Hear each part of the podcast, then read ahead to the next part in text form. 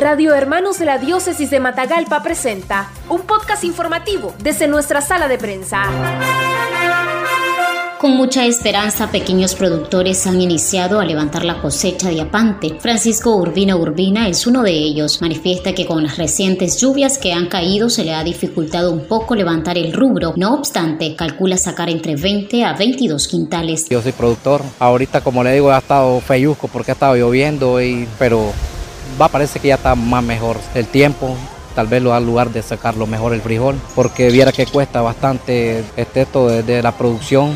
Los, químicos carísimos ahorita, el abono bien caro, pero gracias a Dios con la ayuda de Dios todo se hace. A pesar de que el frijol se cotiza en 1900 córdobas por quintal en los mercados, este pequeño productor prefiere venderlo menudeado. Para ello se traslada tres veces a la semana desde Llano de Tamalapa hacia Matagalpa, ofreciéndolo por las principales calles de esta ciudad. Yo siempre vengo a vender así menudeado porque me sirve más porque si lo venden en los mercados lo quieren barato y así menudeado ya le saco un poquito mejor. A 22.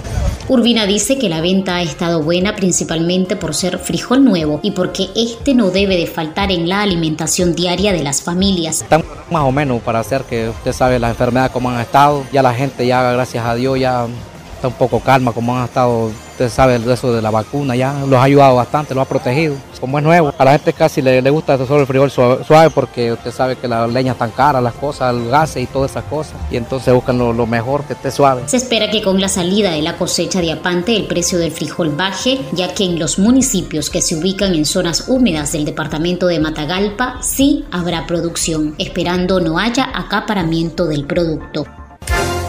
Noticias breves, veraz y objetivas en los podcasts informativos de Radio Hermanos. Búscalos en nuestro Facebook, Radio Hermanos.